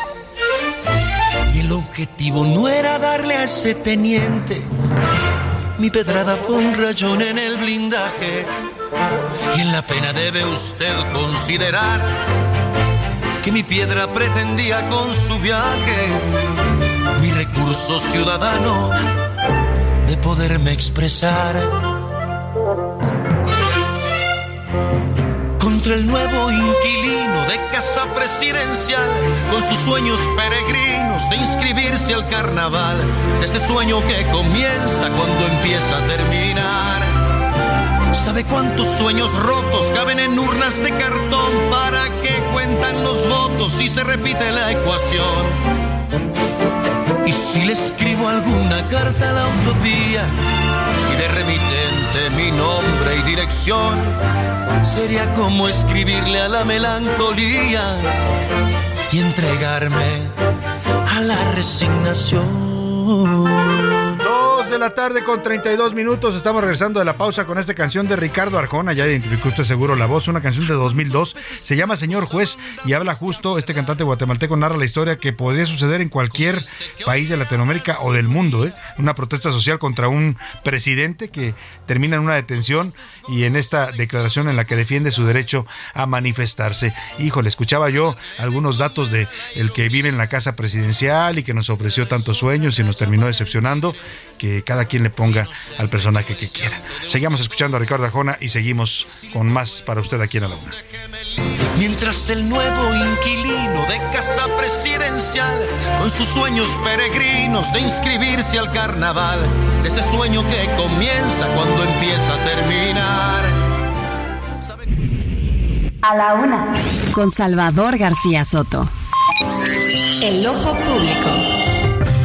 En A la Una tenemos la visión de los temas que te interesan en voz de personajes de la academia, la política y la sociedad. Hoy escuchamos a Luis Farías Mackey en Buscando Sentido. El ojo público. Salvador, amigos, muy buenas tardes. No queda duda que López Obrador tiene al sistema de partidos como su trapeador. Alito no necesita mayor presentación y Marquito Cortés y Chuzo, Chucho Zambrano dan pena. No obstante, López Obrador está hecho un basílico, fuera de sí. Su sonrisita socarrona se tornó en la furia de la mañanera. Y es que hoy López Obrador se enfrenta a aquello que dice encarnar, representar y expresar. Se enfrenta al pueblo. Es fácil domar corruptos y doblegar ineptos, pero no a un pueblo. La marcha del domingo no es por el INE ni del INE, sin que por ello deje de ser importante. Es más, es sustantivo. Pero la marcha del próximo domingo 13 de noviembre es del pueblo de México, de esa pluralidad que nadie encarna. Y lo es por nuestros derechos políticos elementales. No es un organismo el que estamos defendiendo, son nuestros derechos ciudadanos. Por eso, López está desencajado, porque creyéndose él mismo el pueblo, este hoy le pone cara y le hace frente y le dice, no más, basta. Por eso, queridos amigos, a marchar el próximo domingo 13, que ese día empieza el México del mañana y acaba el México de las mañaneras. Muy buenas tardes. A la una, con Salvador García Soto. Hola a todos, escuchen bien, hoy les voy a platicar de una gran oportunidad que no pueden dejar pasar. Es la oportunidad de comprarte eso que has querido todo el año con precios irresistibles, porque hoy, a medianoche, comienza el fin irresistible de Sam's Club con productos únicos, promociones exclusivas y precios realmente irresistibles. Además, encuentras la mejor tecnología y puedes pedir muy fácil desde donde quieras y recibir tus compras en menos de 24 horas con envíos gratis. O si vas al club, hasta te puedes ahorrar las filas con Scan and Go y con tu membresía Plus obtienes el 2% de recompensa en tus compras e instalación gratis en pantallas, refrigeradores, lavadoras y más. Prepara tu membresía para convertirlo especial en irresistible en Sam's Club. Recuerda, el fin irresistible de Sam's Club comienza hoy a medianoche en clubsams.com.mx y en la app. Regresamos contigo, Salvador García Soto. Bueno, pues vamos a retomar rápidamente este último comentario que hizo Luis Farías, que eh, la verdad es muy buen, muy buen analista, por eso está colaborando con nosotros aquí en eh, a la una. Decía él, hay que marchar el próximo domingo, no por defender al INE, que, que a muchos así lo están diciendo, hay que defender al INE, pero hay que defender nuestros derechos ciudadanos, nuestras libertades democráticas. Eso es lo que está en juego en esta discusión y es lo que si usted sale a marchar va a defender. Y ya decía Luis, si salimos, vamos a decirle al presidente, hay límites, no puede usted arrasar todo. Ya arrasó con, con la mitad del, del país, ¿eh? ya, ya arrasó con casi todo. Se llevó los fondos de estabilización, se llevó los, las pensiones, se llevó, eh, bueno, todo el tema de los, de, eh, de los fideicomisos, ¿no? Desapareció fideicomisos que financiaban actividades importantes para el país, se los gastaron todos. Hoy quieren ir por el INE y, y quieren ese dinero precisamente que dicen que van a ahorrar en el INE, dicen que son 20, 22 mil millones, pues ¿para qué cree que lo quiere? Para seguirle dando dinero a la gente y ganar votos o para el tren Maya o para la fin de dos bocas. Eso es lo que estamos en juego. Bueno, me quedo con eso que decía Luis, hay que salir a marchar el domingo porque ese día empieza el México del mañana y termina el México de las mañaneras. Estoy totalmente de acuerdo. Y esto último que escuchábamos de esta tienda departamental que le presentamos ya empieza esta noche su fin, eh, su versión del buen fin. ellos no están en el buen fin, pero hacen su fin irresistible. Entonces tienen descuentos importantes tanto en compras en línea como en eh, las tiendas de esta marca. Si usted quiere aprovecharlas, pues ya está ahí la mención que le hicimos. Vámonos a otros temas. Le platico, en este espacio hemos estado informando que en la Ciudad de México, eh, perdóneme, no, no es la Ciudad de México, le hemos estado informando desde ayer y desde el lunes que se está llevando a cabo allá en Egipto, en la ciudad de Sharm el Sheikh, la COP27, la Cumbre Mundial contra el Cambio Climático, donde el principal mensaje, el apremio, la urgencia de todos los países es que hay que parar ya las energías fósiles, hay que concentrarnos en favorecer las energías limpias. ¿Cuáles son las energías limpias? El aire, el sol, el agua, eh, todo lo que no contamine y nos dé fuentes de energía que necesitamos los, los, usuarios humanos para sobrevivir en esta vida moderna. Bueno, pues aquí en México vamos en sentido contrario. Escuche lo que dijo ayer en la cumbre de la Mundial del Cambio Climático en Egipto el señor Gustavo Petro, el presidente de Colombia. Es un izquierdista, ¿eh? Como dice López Obrador, que es también él, pero ve usted la diferencia abismal de puntos de vista. López Obrador defiende el petróleo, defiende que la CFE y Pemex sigan refinando con gas, con eh, carbón, o sea, con combustibles fósiles, y lo que defiende Gustavo Petro es esto que va a escuchar. La crisis climática solo se supera si dejamos de consumir hidrocarburos. La solución es un mundo sin petróleo un mundo sin petróleo, dice, un mundo que se tome en serio ya una economía basada en las energías limpias y renovables. No hay otra salida y otra salvación. Pero aquí en México vamos a la inversa, en sentido contrario del mundo y de una necesidad urgente, apremiante, ya no para México, para la especie humana, para la sobrevivencia de la especie y para la vida en este planeta. Está diciendo la CFE que va a aumentar los cobros que le realiza a quienes han instalado paneles solares en sus casas. Ya fueron contra las grandes empresas, ya le cerraron plantas a las grandes empresas a las que no quiere, no quiere el presidente como Iberdrola, a otras empresas le están cancelando campos eólicos eh, y ahora, bueno, después fueron contra los de autoconsumo, ¿no? Fue la campaña contra el Oxxo y todos esos que generan su propia energía. Ahora van contra los las casas habitación, contra usted que con un gran esfuerzo juntó su dinerito, 70 mil, 80 mil eh, pesos para instalar paneles solares y pagar menos de luz porque ya no podía con el recibo, bueno, pues ahora la CFE le quiere cobrar más para castigarlo por generar su propia energía y por ayudar al planeta. Escuche usted esto. El gobierno federal, a través de la Comisión Reguladora de Energía, alista una norma que afectaría la generación y rentabilidad de energía limpia, la cual representa el 36% en nuestro país. El cambio de regulación consistiría en eliminar la acumulación anual del neto de medición. Esta medida permitía un balance y consumo en un periodo largo. Se propone que usuarios industriales tengan un registro ante el SAT como proveedores de CFE. Además, se limitaría a 10 kilowatts la instalación de paneles solares de baja tensión. La afectación recaería en la tarifa. Prácticamente el mercado de energías limpias saldría dañado de una u otra forma, muy contrario a la tendencia mundial que busca evitar el cambio climático. Y es que en la COP27 que se desarrolla en Egipto, la Agencia de Energía Renovable emitió una fuerte advertencia de que el 90% de la energía eléctrica debe ser limpia antes del 2050. Estados Unidos se comprometió a contribuir anualmente con 11 millones de dólares en apoyo a la transición de energías del mundo. Mientras que en México se cancelaron permisos de productores independientes, como el de Iberdrola. Hay disputas legales contra aparatos de autoabastecimiento de energías limpias y ahora afectaría a los paneles solares. Así, nuestro país que camina hacia un rumbo energético distinto a lo planteado en el mundo. No podemos quedarnos de brazos cruzados viendo cómo se cierra nuestro futuro y cómo nuestra patria, la madre tierra, se hunde entre sequías y no hacemos nada. Para la una con Salvador García Soto, Iván Márquez. A ver, ¿por qué es delicado esto? No solo porque estamos yendo a contracorriente del mundo y a una necesidad urgente como raza humana, no solo por eso, el señor Barlet no entiende eso, ni López Obrador, ni lo van a entender, porque ya son eh, gentes que, que, creen todavía en un mundo en donde, qué bonita Pemex, mire cuánto humo echan las chimeneas de Pemex porque estamos produciendo mucho petróleo. Es, en ese mundo viven, cuando el mundo está transitando ya las energías limpias. Pero lo que le va a afectar a usted en esta disposición que quiere emitir el gobierno a través de la Comisión Federal de Electricidad es que si usted estaba generando su propia energía con sus paneles solares que le costó uno y otro los dos se le costó instalarlos porque son caros. Yo he hecho presupuestos y no he podido instalarlos todavía, pero mucha gente sí los tiene y ahorra un buen dinero y aparte contribuye al medio ambiente. Bueno, pues usted podía generar hasta ahora una cantidad de kilowatts sin que le cobrara la tarifa a la CFE.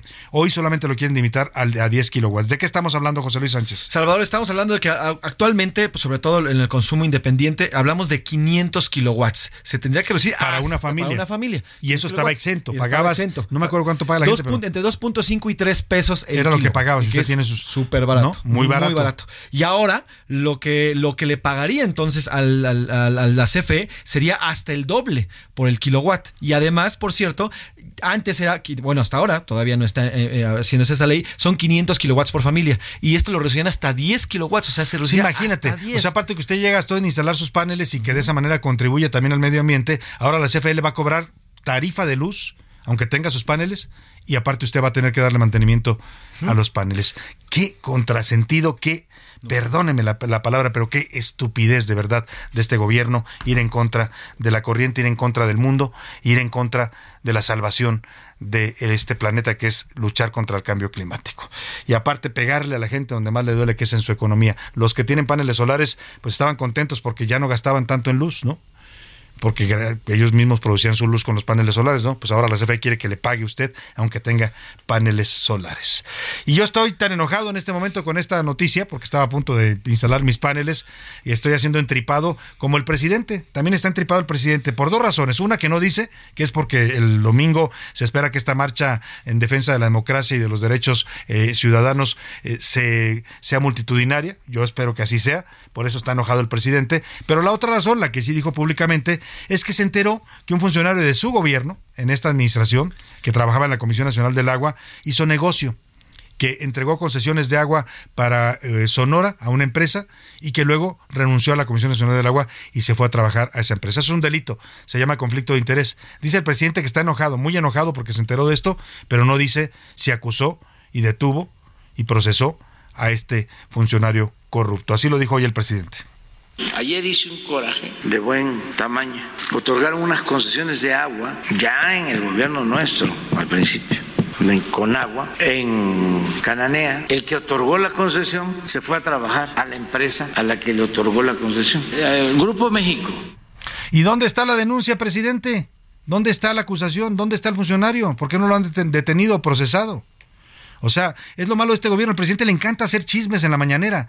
Chismes de todo hace. Hoy le preguntaron, eh, por cierto, sobre el gas bienestar y dijo, no, el gas bienestar está en pausa. Está en pausa, no está funcionando porque sí funcionó, fue muy importante, muy bonito, pero ya no, está en pausa. Pero ¿saben qué? Les voy a hablar del jonrón de las grandes ligas. Qué bonito jonrón. Así el presidente se la pasa desvariando y diciendo cosas interesantes. Hoy comentó también que se enteró que, que una esposa, que una enfermera le contó, es el presidente de la República. Yo sé que la gente de Tabasco, y les mando un abrazo y saludo afectuoso porque tengo muchos amigos tabasqueños, son, chismosos por naturaleza, así, ellos mismos lo reconocen, ¿eh? Dice el dicho que en Tabasco o en Villahermosa en la mañana le inventan un chisme y en la tarde se lo comprueban. Pues el presidente así anda. Hoy platicó que una enfermera le contó que una eh, esposa de un alto funcionario de un del gobierno, no dijo si era la anterior o cuál, se fue a hacer una cirugía estética al hospital, eh, por lo que entendiera militar, ¿no? Que pidió que le hicieran una cirugía estética, que le arreglaran la nariz, pues, para que se le viera bonita. Y que entonces la esposa le dijo al doctor, hágale una nariz muy bonita, hágale la naricita como Peña Nieto. Todo eso lo platicó el presidente en su mañanera. O sea, todo eso pues ¿para qué nos sirve? Con todo respeto, eso lo publico yo en la columna. He publicado muchas, muchas de las cosas que hoy dice el presidente como las grandes revelaciones, las hemos publicado columnistas desde hace meses, años. Pero bueno, así se dedica el presidente a perder el tiempo en las mañanas en sus alocuciones. A lo presidente, se podría llamar ya también la mañanera. Vámonos a otros temas importantes. A la una, con Salvador García Soto. Y vamos a hacer contacto y saludo en la línea telefónica a nuestro compañero aquí en el Heraldo Radio, también en Heraldo Televisión y columnista también. Somos triples compañeros, Mario, no había, no había caído en cuenta. Somos compañeros aquí en Heraldo Radio, Heraldo Televisión y también somos compañeros de páginas en el Universal. Publica su columna Historias de Negocio. Le estoy hablando de Mario Maldonado. ¿Cómo estás, querido Mario? Buenas tardes. Mi querido Salvador, además de compañeros, colegas, colegas grandes amigos, te mando un abrazo, buenas tardes. Sin duda, Mario. Oye, y te quiero, quiero que nos cuentes, porque supe que, eh, como siempre, leemos tu columna en el Universal, y hoy hablas de este caso de el presunto feminicida Rautel N, que asesinó, dice la Fiscalía de la de General de Justicia de la Ciudad de México, a Ariadna Fernanda, y hablas de que entre los negocios que tiene este empresario, uno es un negocio de seguridad que está vinculado a la alcaldesa Sandra Cuevas, que tiene amistad con esta polémica alcaldesa y entiendo que esto le molestó mucho a la señora Sandra Cuevas que tiene una mecha muy muy corta, aquí ya lo sabemos porque un día nos puso a gritonearnos aquí al aire, eh, pero eh, cuéntame, ¿te habló y te reclamó en qué tono, Mario? Sí, sí, sí, en un tono, pues me imagino que más o menos eh, de aquella vez que te colgó el teléfono en este mismo espacio, querido Salvador, pues muy exaltada, reclamándome, eh, diciéndome que me está grabando y que dice mi nombre completo y luego dice que la estoy difamando, etcétera. Mira, yo me puse a investigar los nexos de este personaje que está en prisión preventiva y vinculado a proceso Rautel N por el presunto feminicidio muerte de la joven Ariadna y entonces me encontré primero porque ahora sacó un video hace apenas unos minutos diciendo que Claudia Sheinbaum casi casi que me había ordenado poner esa columna y meter a, a Sandra Cuevas, no, una cosa por el estilo, Primero porque cuando se reveló todo este asunto se dijo, a ver, tiene vínculos empresariales y domicilios fiscales en Morelos. Me puse a investigar y resulta que también los tiene en la Ciudad de México, registradas empresas, un restaurante y esta empresa de seguridad que haces mención. Es decir, que pues, eso no dijo Claudio Sheinbaum y yo lo estoy revelando, pues, ¿no? Con datos de la propiedad de, de, de, de, la, de viviendas de México, del INPI y demás.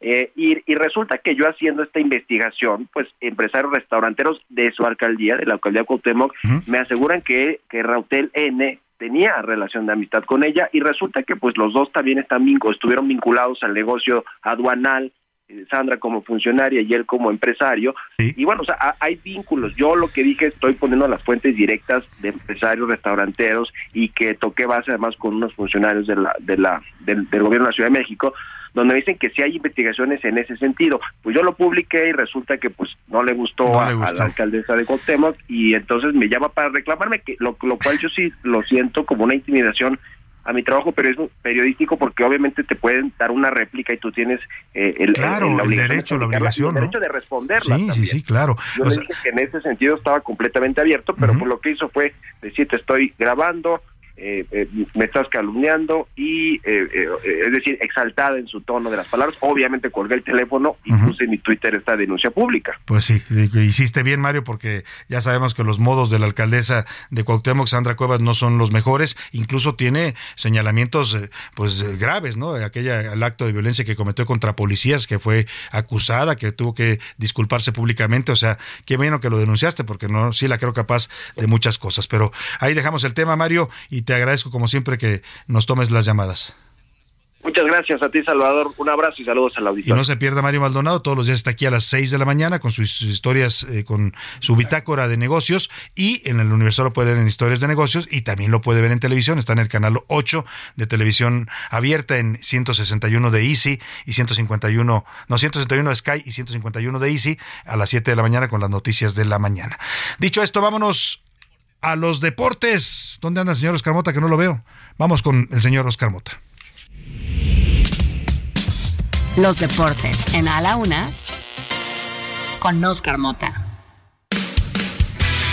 Y ya llegó, ya está aquí el señor Oscar Mota. Bienvenido, Oscar, ¿cómo estás? Mi querido Salvador García Soto, ¿cómo estás? Te mando un gran abrazo, amigas y amigos. Hoy un gran día para ganar. Juevesito y bueno, por fin, ya necesitaba que nos echaran un poquito de aire. La selección mexicana de fútbol venció 4-0 al equipo de Irak. Les platicaba el día de ayer. Fue apenas una, un segundo encuentro que tuvieron contra esta selección. Lo habían hecho ya en México en 1986. ¿Qué es lo importante de este partido verdaderamente? Bueno, número uno, que no hubo lesionados. No tenemos más lesionados porque ya parecemos unos Número dos, fue un buen partido de Jesús Gallardo, será titular por una de las bandas de la selección mexicana y también fue un buen partido de Alexis Vega, que seguramente también tendrá minutos importantes junto con el Chucky Lozano y obviamente faltará definir la parte de la delantera. Ayer anotó Rogelio Funes Mori y entonces obviamente sigue este debate si se tiene que quedar él o Raúl Jiménez o el caso de Santiago Jiménez. Por último, también comparando un poco el tema del nivel, que dirán, insisto, ¿de qué nos sirvió esto? El equipo de Irak podremos meterle un poquito en la bolsa como si fuera Arabia Saudita. Entonces, pues bueno, todo lo tendremos que jugar contra el equipo de Polonia. Vamos a escuchar rápidamente las palabras de Gerardo Tata Martino, entrenador de la selección nacional.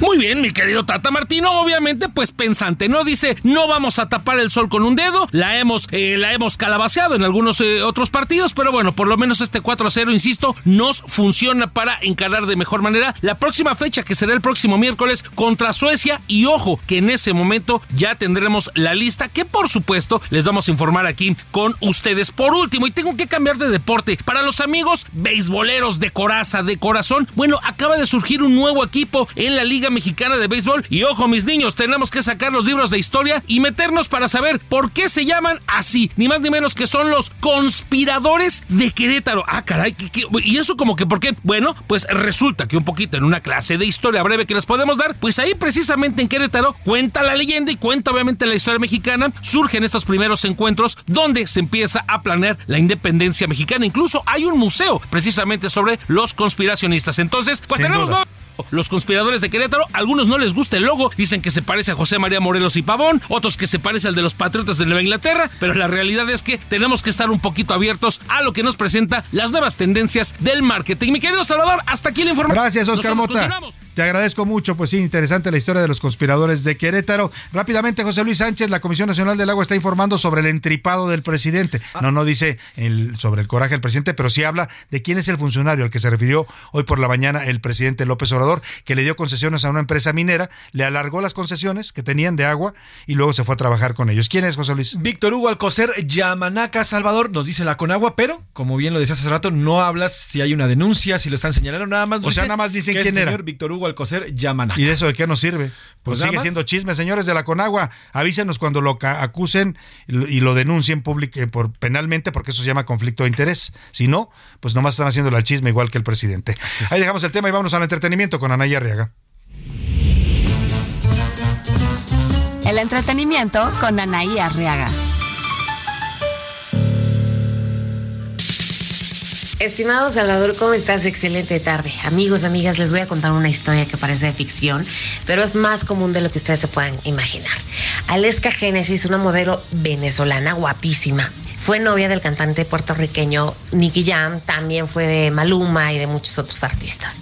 Ella está en el ojo público tras darse a conocer unos videos donde se le ve consultando a una hechicera, bruja, chamana, como le quieran llamar, a que le ayude a volver con el artista luego de que terminaron una relación que tenían de siete meses. No le funcionó, evidentemente, pero la mujer a la que consultó pues ya salió a decir, oigan, yo hago bien mi trabajo, esta ocasión no funcionó, bueno, pues ahí está el chisme de estos cantantes. Gracias, Anaya Riega. Vamos a despedirnos de usted. Como siempre, muy contentos y agradecidos. A nombre de todo este equipo, le deseo que pase una excelente tarde. Provecho. Aquí lo esperamos mañana a la una. El espacio que te escucha, acompaña e informa. A la una. Con Salvador García Soto.